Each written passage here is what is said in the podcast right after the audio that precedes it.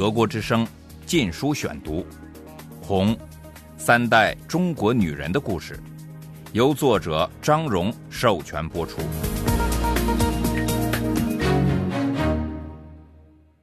第二十五章：香风味。与电工手册、六次危机为伴的新生活。一九七二至一九七三年。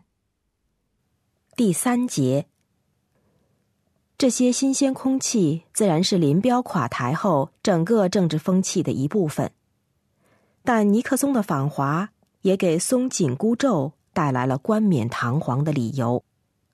增加国外的资讯，说是因为中国人不能显得对美国一无所知而丢了面子。学习英语不再是大逆不道了，而是革命事业的需要。为了在全世界广交朋友，尽管尼克松没有去成都，为了避免吓坏了尊贵的外宾，文革初期被红卫兵改成杀气腾腾名字的街道和餐馆都恢复了旧名，火药味儿改回香风味。就是在这种气氛里，我在北京待了五个月。我一个人独处时，总想到戴。我们没有通信，我给他写了诗，但都没有寄出去。慢慢的，我对前途的向往战胜了对旧情的眷念。特别是一则消息，使所有别的想法都黯淡无光。自十四岁以来，我第一次看见了一个从不敢梦想的前途——上大学。在北京，有很少数的学生已于前一两年入学了。看来全国大学不久就要统统开学。周恩来强调了毛泽东的一条语录：“大学还是要办的，以使重开大学合法化。”我焦躁的等着回成都去准备功课考大学。一九七二年九月，我回到工厂，看见了戴。我的悲伤心情已变淡了，他也显得平静。只是偶尔露出一丝忧郁。我们再次成了好朋友，但不再谈诗了。我埋头学习，准备上大学，虽然不知道上大学要念什么，这可由不得我。毛泽东说过，教育要革命，内容之一是大学读什么专业是由国家分配，而不是由个人兴趣。个人兴趣是个人主义。是资产阶级的罪恶。我只得开始学习所有主要的课程：语文、数学、物理、化学、生物和英语。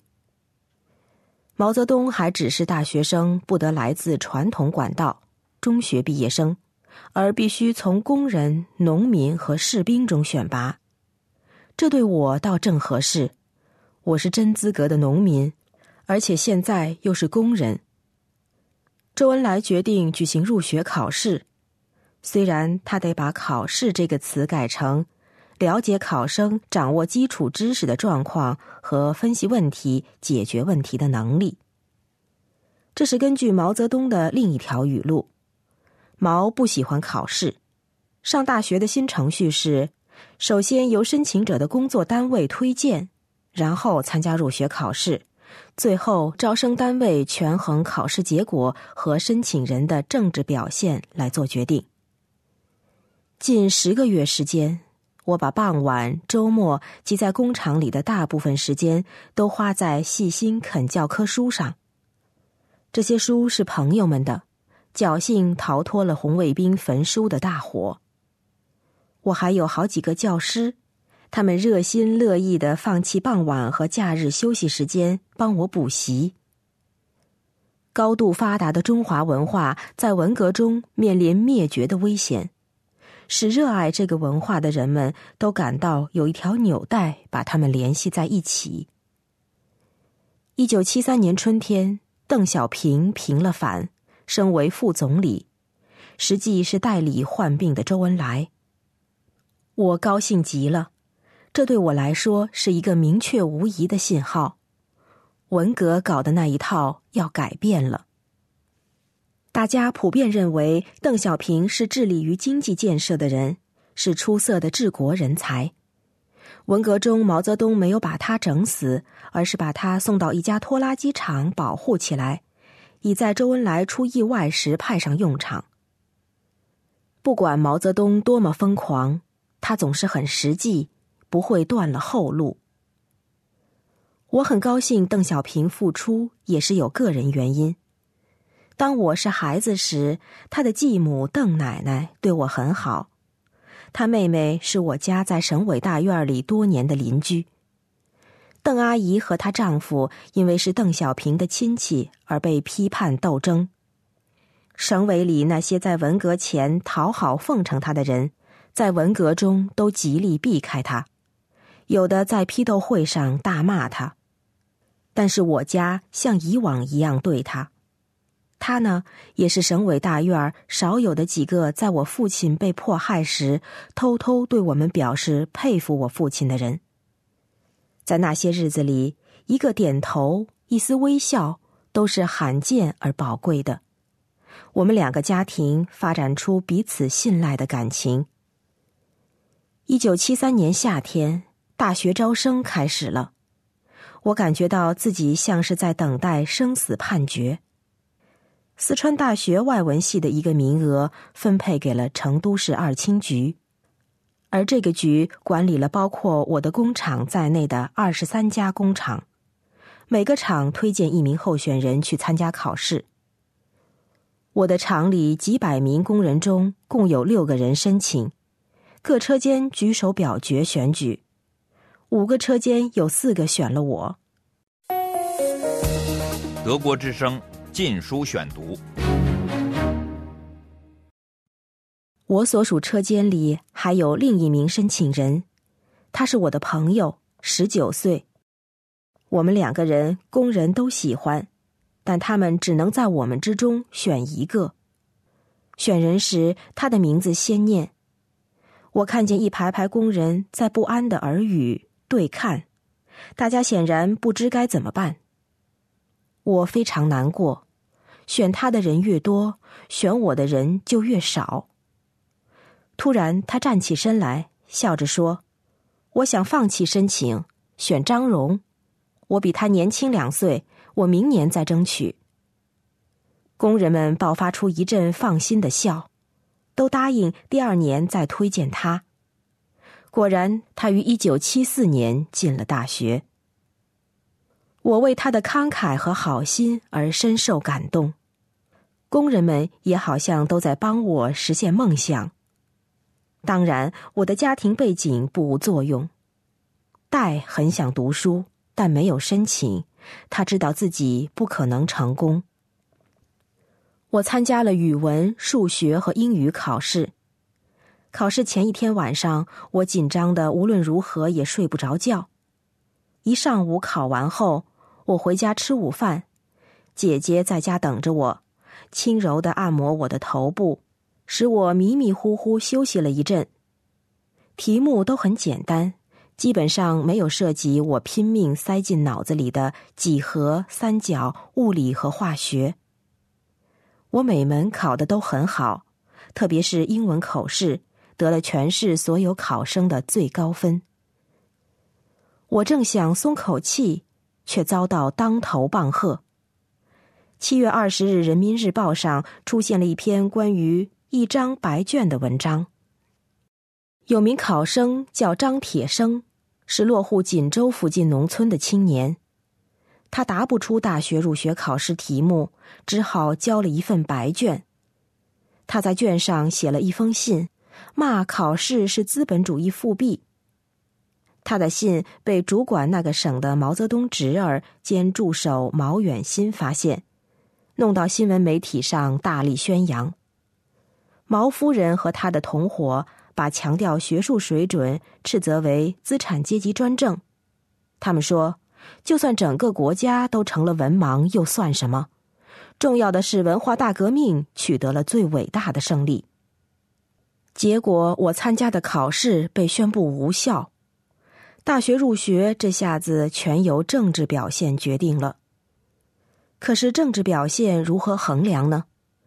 工厂推荐我的信是在电工班的集体鉴定会后写出来的，带起的草，我从前的女电工师傅润的色，结果我简直成了天上难找、地下难寻的十全十美模范。我一点也不怀疑别的那二十二名候选人也有同样的推荐信，怎么可能靠这样的评语判出高低来呢？官方宣传也帮了不少忙。一个广为宣传的英雄喊道：“你问我凭什么上大学？我凭的是这个。”话音一落，他举起手，露出老茧。但是我们大家的手上都有老茧，我们全部在工厂干过，绝大多数人还在农村待过。只有一条路，后门。四川省招生委员会的大多数当权者都是我父亲的老同事，现在平了反。他们佩服我父亲的勇气和正直，愿意帮助他。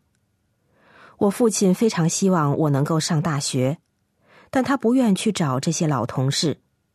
他说：“这对那些无权无势的人太不公平了。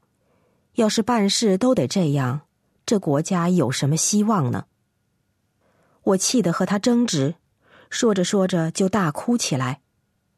我必定看上去伤心透了，因为父亲满脸痛苦的说：“好吧，好吧，我去。”我搀扶着他朝一里外的一家医院走去，一位招生委员会负责人正在这里住院检查身体。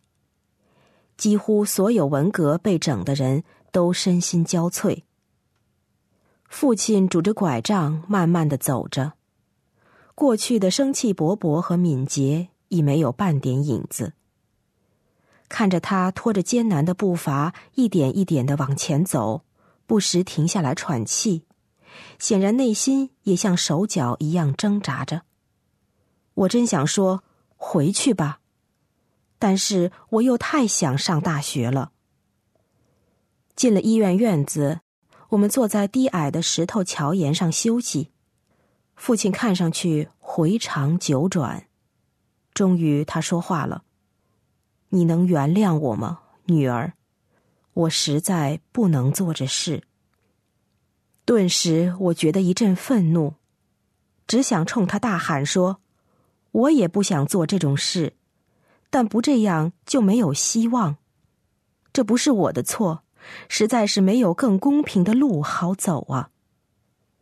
我想告诉他，我是多么想上大学，而且我有资格上，凭我的艰苦学习，凭我的考试成绩，凭我是工人大家公平选出来的。但话冲到嘴边又吞了下去。我明白父亲知道这些，正是他从小鼓励了我对知识的渴求。然而，他有他的原则，我爱他，只好接受他这个人。我也理解他的困境，一个讲道德原则的人，生活在一块道德的沙漠里。我压下眼泪，简单答了一声：“当然。”我们沉默的拖着步子回了家。幸运的是。母亲是个在死胡同中也要冲出条路来的人，她去见招生委员会主任的妻子，请他向丈夫转述我的情形。她还去见别的招生委员会负责人，向他们强调我的考试成绩。她很清楚，那些以前的走资派一听这个就会动心。结果他们都支持我。一九七三年十月。我进了四川大学外语系。德国之声《禁书选读》，《红》，三代中国女人的故事，由作者张荣授权播出。